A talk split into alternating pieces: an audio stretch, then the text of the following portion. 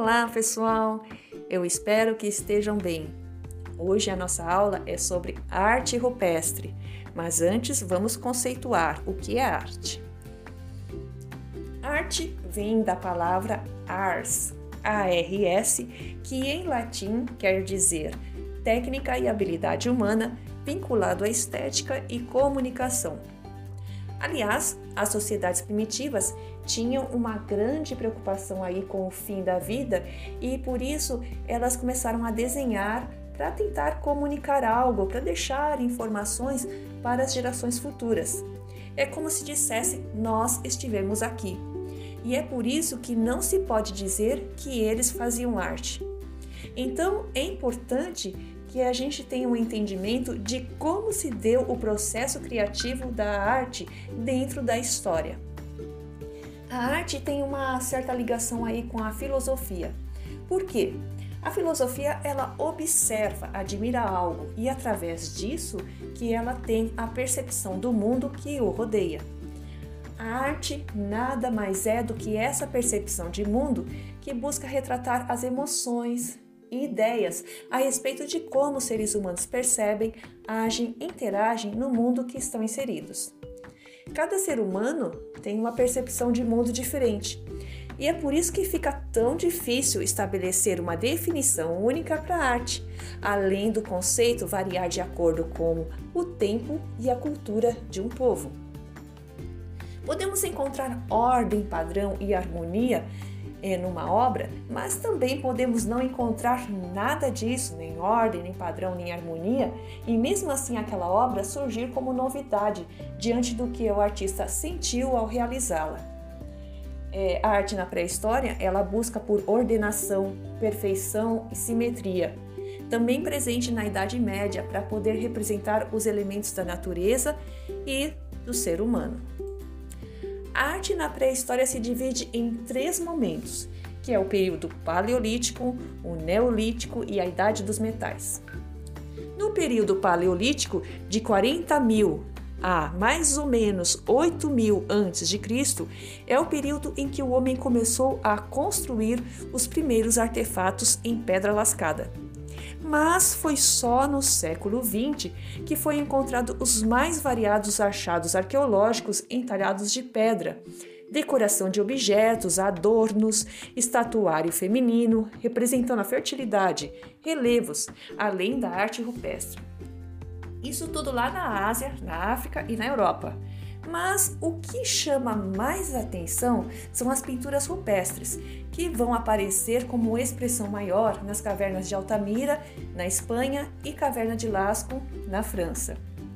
No período paleolítico, sempre era representado a espiritualidade, a caça e a realidade em que eles viviam. Já o período neolítico, que é o conhecido como pedra polida, mais ou menos entre 10 mil e 5 mil a.C., é o período considerado como a maior revolução da história da humanidade. Por quê? A revolução neolítica, a humanidade vai se transformar da forma que nós a conhecemos hoje, deixando o homem de ser nômade para se tornar sedentário. Isso devido ao início da agricultura, à domesticação de animais, e é então que surgem as cidades, os primeiros aglomerados urbanos próximos aos rios, devido à agricultura. E por poder controlar a agricultura, se desenvolve então a produção de cerâmicas, apetrechos para conservar alimentos, e aparece aí a produção de potes, tigelas, jarros, cerâmicas, com detalhes e entalhes que nos remetem às produções artísticas. O sedentarismo vai gerar a fiação e a te tecelagem de panos, não só com pele de animais.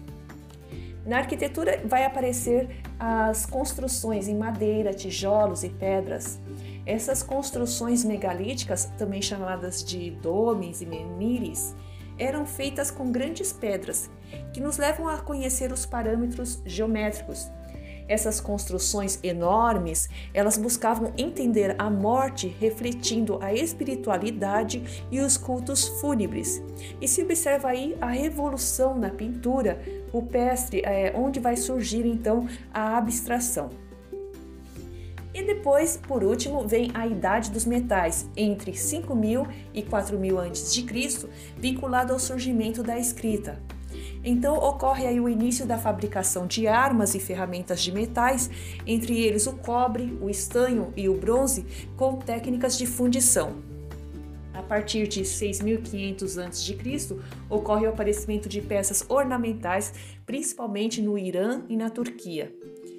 No, já nos sítios arqueológicos é encontrado fornos para fundição na produção de ferramentas e armas feitas a partir de 4100 a.C. Então, da liga do cobre e estanho, nós teremos o bronze, e na idade do bronze, os egípcios são os maiores representantes desse período, com vários objetos encontrados. O ponto de fusão do ferro ocorre na Europa, Ásia e África. Na América não se conhecia o ponto de fusão de ferro ainda. É, a pré-história no Brasil está principalmente ligada à arte rupestre, com pinturas na Serra do Capivari, lá no Piauí, a Pedra Pintada em Roraima e Lagoa Santa, em Minas Gerais. Então é isso, eu dei um, uma boa resumida no assunto e eu vou ficando por aqui. Beijos e até a próxima!